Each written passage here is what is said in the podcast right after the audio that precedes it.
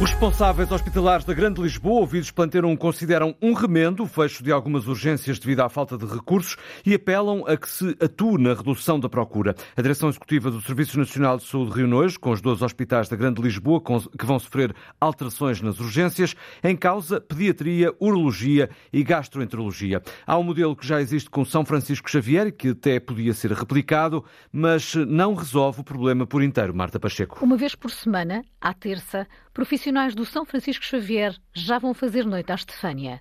O modelo tem funcionado bem e até podia ser replicado, diz Gonçalo Cordeiro Ferreira.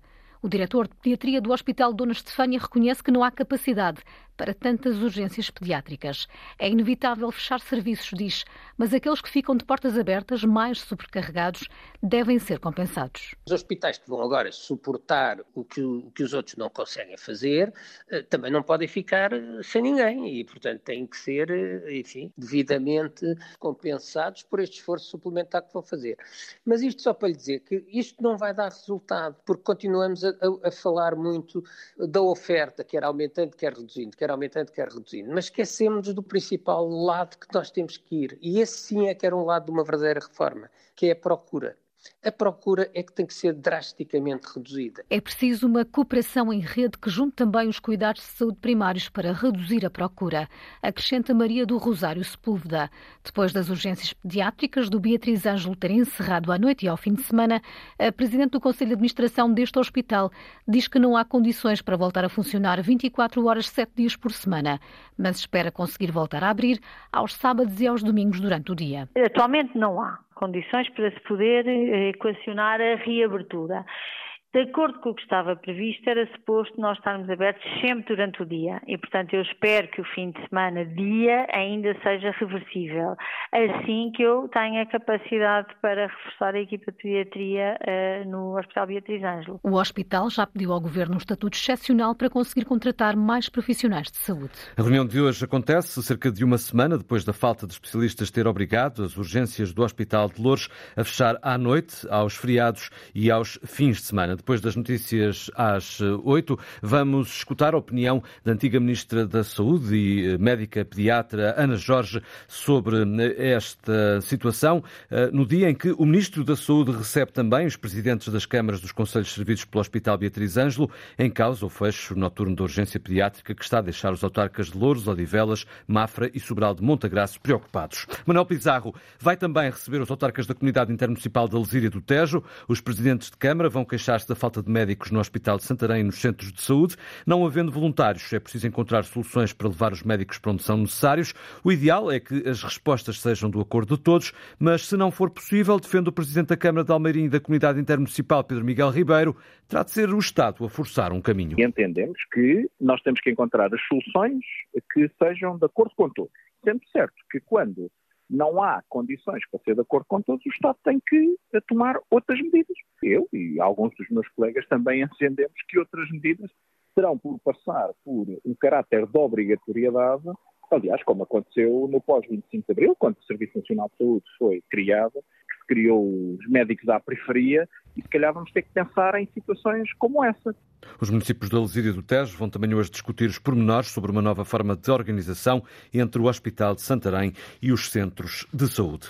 O atual presidente da SATA foi escolhido pelo governo para comandar a TAP. Luís Rodrigues vai assumir os cargos de presidente do Conselho de Administração e da Comissão Executiva da Transportadora, em resultado da exoneração de Manuel Beja e Cristino Remier Weidner. A presidente executiva da TAP, exonerada, diz-se perplexa com o comportamento que considera discriminatório o presidente do Conselho de Administração, Manuel Beja, afirma que agiu de boa fé. Uma decisão tomada na sequência do relatório da Inspeção-Geral de Finanças sobre a indemnização atribuída a Alexandra Reis, antiga secretária de Estado e ex-administradora da TAP, discorda do parecer, segundo o qual vai ter de devolver 450 mil euros da indemnização que recebeu da companhia aérea. Apesar da discordância, a antiga gestora aceita devolver a verba pedida pela Inspeção-Geral de Finanças e lamenta aquilo que considera ser um ataque de caráter. O Sindicato Nacional do Pessoal de Voo da Aviação Civil reage com agrado à escolha de Luís Rodrigues para comandar a TAP. O dirigente do sindicato, Ricardo Penarroias, ouvido pela Antena 1, considera que Luís Rodrigues mostrou bom trabalho numa fase difícil da aviação. A nomeação parece a mim uma, uma escolha lógica e consensual. É, neste momento, Luís Rodrigues está a fazer um excelente trabalho uh, no Grupo SATA e parece-me a mim que, olhando para possíveis candidatos e dada a conjuntura, parece a mim um nome que acaba por ser consensual e que já demonstrou trabalho numa fase difícil da aviação. Tem feito um trabalho bastante aceitável uh, na SATA, o qual esperamos que venha também a fazer na, na TAP. O presidente do Sindicato Nacional de Pessoal de Voo da Aviação Civil espera também um diálogo construtivo entre as partes. Para Luís Rodrigues Margarida Vaz, trata-se do regresso a uma casa que já conhece. Luís Rodrigues foi administrador da TAP entre junho de 2009 e dezembro de 2014. Fez parte da equipa de Fernando Pinto, na qual assumiu várias responsabilidades, entre as quais o Brasil e a Ground Force. É presidente da SATA desde 2019. Trata-se assim de um regresso depois de ter ajudado a companhia açoriana a aplicar o plano de reestruturação e a bater recordes de passageiros. Numa entrevista ao Expresso, em setembro de 2022, disse que a SATA ter conseguido dar a volta e estar saudável era um milagre e que se não tivesse sido a subida dos combustíveis, a SATA teria dado lucro no ano anterior. É a segunda passagem recente de administradores da SATA para a TAP, depois de a 1 de março, Mário Chaves ter assumido a presidência da Portugália. Mário Chaves estava na SATA desde 2020, onde ocupava o cargo de administrador operacional do grupo. Foi responsável pela rede, operações e pelo handling. O líder do PSD acusa o governo de sacudir a água do capote nas responsabilidades políticas sobre a TAP, com Luís Montenegro como primeiro-ministro, sublinha o social-democrata. Fernando Medina já não seria ministro das Finanças. O ministro das Finanças vem dizer que não sabia de nada quando recrutou primeiro para a nave e depois para o seu eh, gabinete, para o seu governo, precisamente esta personalidade. Concretamente, que consequências políticas deveria haver para Fernando Medina?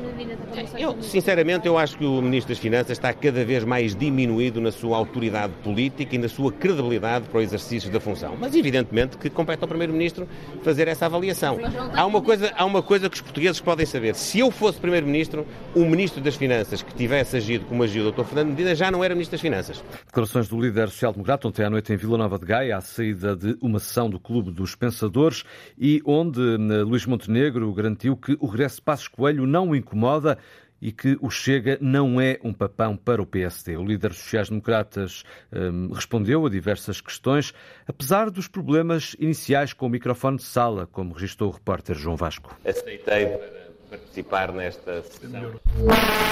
É o Costa que está a boicotar isto. Luís Montenegro não se amedrontou com os problemas de som no início da sessão e respondeu a todas as questões do presidente do Clube dos Pensadores, Joaquim Jorge. O possível regresso de Pedro Passos Coelho incomoda o PSD, mas não te incomoda a ti? Não, nem, nem isso, nem nada me incomoda no PSD. Outro exemplo. Quer dizer, o Rui Moreira deu cabo do PSD no Porto e agora o PSD vai convidar o Rui Moreira? Em primeiro lugar, o PSD não convidou ninguém. Em segundo lugar, quem fez essas coisas todas ao PSD foi muita gente do PSD. Mais um, agora a propósito de uma eventual aliança com o Chega. Quem está coligado com o Chega é o Partido Socialista. Portanto, eu já percebi, o Chega não é um papão. Ai, não é não, era o que faltava. Já quando se falou de espinho, Luís Montenegro não precisou de se alongar na resposta. É muito importante o teu nome nada ter a ver com coisas de espinho. Eu tenho a certeza que não há casos contigo, isso é, é importante que tu um dia sejas governo e que não haja casos. Sem dúvida. Tranquilíssimo. Para além de responder às questões sobre a TAP, que havia de repetir no final, o líder do PSD criticou ainda o discurso de António Costa na saúde e na habitação, subindo mesmo o tom de voz. É essencial dar uma casa a cada um. É essencial resolver. O essencial é sempre a palavra. Mas o que era essencial era que ele fizesse aquilo que promete. Isto é que era essencial. Até parece que estás em campanha já. E, e... e por falar em mudanças de tom, houve ainda tempo para Luís Montenegro e todos os presentes se exprimirem noutro registro. Este mais festivo. Queria que pusesse a música, não se importa, um põe-se de pé e vamos cantar os parabéns. Parabéns. À saída do encontro, Montenegro falou ainda sobre os abusos na Igreja Católica. No entender do líder social-democrata, os responsáveis eh, da Igreja deviam ser mais diligentes a retirar conclusões depois do relatório da Comissão Independente sobre os abusos sexuais na instituição. O Governo do Reino Unido anunciou hoje uma nova lei de combate à imigração ilegal. Todos os que estiverem clandestinos no país e forem detectados pelas autoridades não vão poder ficar no Reino Unido à espera das respostas ao processo de legalização.